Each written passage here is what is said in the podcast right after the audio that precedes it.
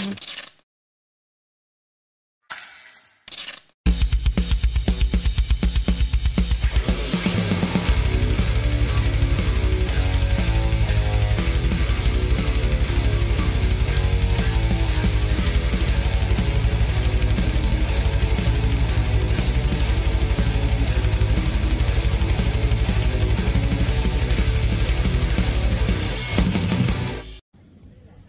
Bueno, bueno, bueno, señoras y señores, aprovechamos la mañana, estamos ya en Barcelona, estoy aquí en la zona donde yo vivo, en Cornellá.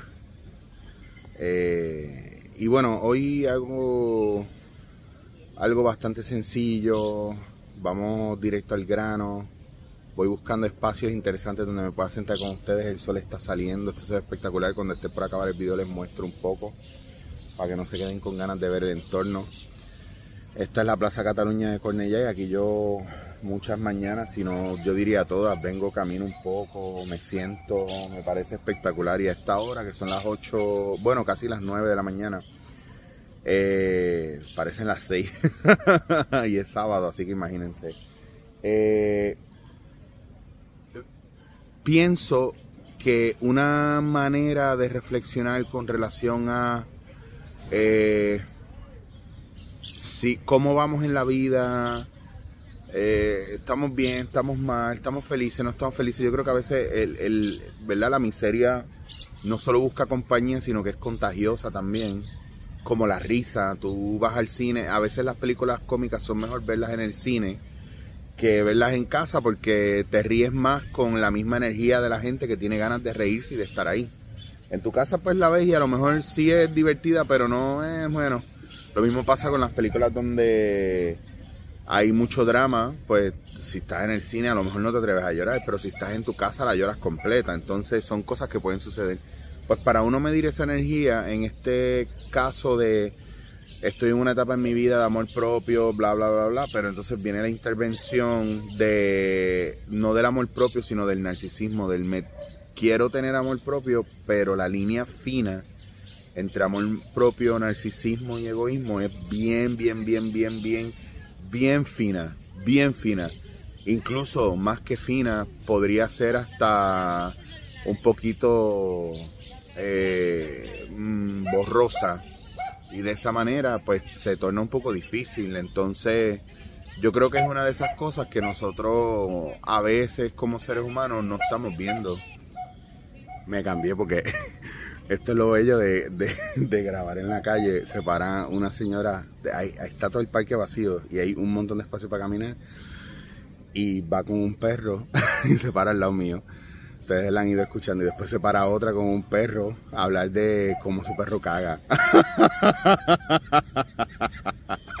ha sido bien, bien divertido. Bueno, retomando esa línea es tan fina que a veces usted no la puede identificar y no sabe si es amor propio o es narcisismo y egocentrismo. Pues si usted quiere saber cómo identificarla, vámonos a lo básico. Una idea, ¿verdad? Y esto es una propuesta mía, no tiene que ver nada con algo clínico, ni ustedes saben que yo no soy terapeuta, mi trabajo personal y mi estudio es una cosa, mis certificaciones son otra. Pero en mi investigación personal conmigo mismo, en mi proceso de trabajo y lo que he podido hablar con mis compañeros y el feedback es que una buena manera que nos puede ayudar a identificar si estamos cayendo en esa parte del narcisismo y el egocentrismo es estar consciente de cómo ponemos los límites y cómo manejamos los límites. Y si después de hacerlo y tener la situación con las personas que lo tengamos, ¿verdad? En ese momento de ejercer nuestro amor propio, estamos haciéndole daño a alguien adrede, estamos siendo nefastos, estamos siendo, ah, pero ¿cómo yo sé eso? Pues piensa si eso que tú le estás haciendo al otro, a ti te, literalmente te gustaría que te lo hagan a ti o are you okay with it? ¿Estás bien con que te hagan eso a ti? Que te lo marquen de esa manera. Si la respuesta es no, pues a lo mejor tú estás incurriendo en algún uso de algo nefasto, eh, déspota, eh, de mucha soberbia y no justo. O, o, cuidado con, ah, yo lo puedo hacer Ah, pero, pero tú a mí no me lo puedes hacer porque yo no, yo no te hago a ti lo mismo que tú me haces a mí. Y a veces eso es erróneo porque hay una cosa de accountability o de nosotros tomar el control o la responsabilidad, mejor dicho, de nuestras propias acciones. Y muchas veces hacemos y no, ¿cómo te digo? Y no estamos conscientes de lo que hacemos. Por ejemplo, si yo me meto en Instagram a hablar mierda de gente que yo no conozco y a criticarlos y a meterme en sus páginas, a escribirles mierdas y a, y a, y a criticar y a joder para después meterme un domingo en una iglesia o después estar hablando de moral en otro sitio o después decir que yo soy coach o que yo soy mentor o lo que sea, pero, pero tienes unas actitudes en otro lugar, pues entonces hay algo dentro de, tu cabeza que no está cuadrando o tú no estás en la realidad o tú no estás haciendo un proceso personal, porque es que mientras más proceso personal tú haces, menos estás mirando lo que los demás hacen. Cuando tú estás sumido en ti, en tus procesos personales, tú no estás mirando lo que los demás están haciendo. Cuando tú estás realmente conectado contigo, tú no estás mirando lo que los demás hacen. Tú no estás mirando si el otro es bueno, si el otro es malo. Tú, hasta que no te ponen a mirar por ese lado, hasta que no hay una, una mirada directa a eso, tú no te das cuenta de lo que está pasando y lo que están haciendo. Porque estás sumido en tu presente y en tu propia experiencia de vida.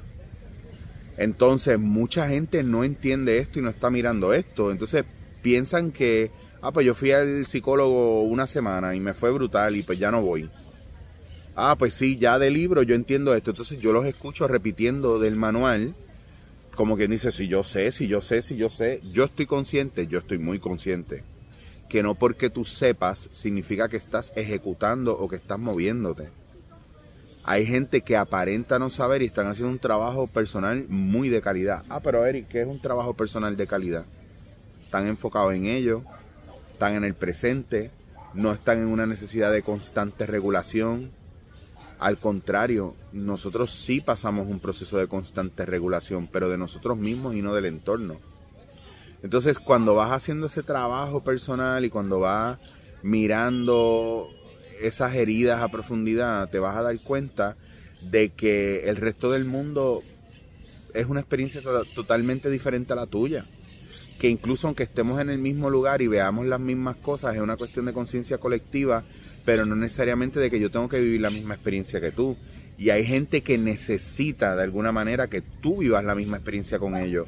El mismo dolor, el mismo sufrimiento, incluso hasta las mismas alegrías, pero a lo mejor tú no estás preparado para ello o tú no quieres hacerlo de esa manera. Pienso que es muy importante, y me ha pasado a mí en mi propio proceso, que hay, hay como unos pasos que vas a ir siguiendo. Número uno, cuando tú te empiezas a someter a los trabajos personales, empiezas a trabajar desde un lugar donde tienes que hacer una mirada profunda de ti. Lo que pasa es que ya eso, inicialmente ya eso da miedo. Porque empieza el miedo a mirar los problemas, las reacciones, empieza la responsabilidad contigo. Tú empiezas a mirar lo que te hace sentir culpable, tú haces, empiezas a mirar lo que, lo que no te permite sentir bien. Y una vez tú comienzas por esa línea, te empiezas a encontrar cosas que no necesariamente son las mejores y eso te puede echar hasta un poco para atrás. Y esas son las cosas que a lo mejor te pueden alejar de la, la posibilidad de crecer. Entonces, en esa primera etapa, cuando decidan ir a terapeutas o decidan ir a, a buscar ayuda, no tengan miedo de hablar de de todo lo, una vez ganen confianza con el terapeuta, porque a veces uno no, no confía en cualquier terapeuta, uno tiene que conectar con el terapeuta para poder abrirse. Y el terapeuta hace un trabajo magnífico en ayudarte a mirar y en ayudarte a abrirte para ver tus propias heridas. Entonces llega un punto donde para llegar ahí tienes que trabajar con mucha honestidad. Pero si ya te empiezas a hacer desde ahora el trabajo de la honestidad contigo, y de mirarte a ti, y mirar tu entorno y mirar cómo tú eres, cómo te sientes y todas estas cosas, ya empiezas a hacer un trabajo profundo de mirar esa herida y de no estar pendiente al mundo porque estás pendiente a ti. Y empieza un proceso de, como quien dice, de encuevarte. Y ese proceso de encuevarte te permite mirar poco a poco. Por eso el acompañamiento es importante porque mucha gente se encueva y se hace daño.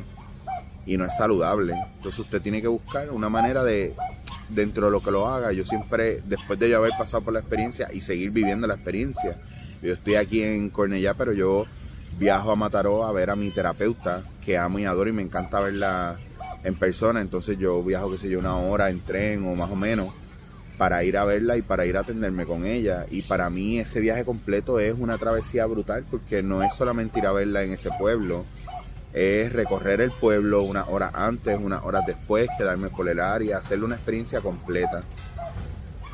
Y pues la vida no es algo que nosotros hacemos, la, la, vida nos vive a nosotros, porque nosotros no estamos en control de nada en la vida. Y cuando te entiendes eso, es más fácil para ti liberarte de un montón de responsabilidades. Así que hoy cortito, un shotcito, el expresito mañanero o de mediodía. Los quiero mucho, muchas gracias y voy a tratar dentro de lo que yo pueda eh, de siempre sacar el espacio para que los sábados no les falte, ¿verdad? algunas palabras que no es otra cosa que es mi propio proceso, es un descubrimiento y a veces si sienten que se vuelve repetitivo es porque es importante revisitar esas cosas y, y siempre vamos a tener una mirada diferente. Tú no vas a ver el dolor de la misma manera, verlo el primer día que verlo la semana después o el mes después o 10 años más tarde esa herida siempre va a tener un feeling totalmente diferente. Cuando tú te cortas, duele y arde, pero después se hace una costra. Si te la quitas, te vuelve a doler, te vuelve a arder. Pero si la dejas sanar poco a poco y la limpias, hola mosca, eh, si la vuelves a trabajar y la limpias, te vas a dar cuenta que poco a poco va sanando y el, el dolor, la hinchazón, todo eso se va yendo. De eso se trata también el trabajo emocional. Los quiero, Corillo.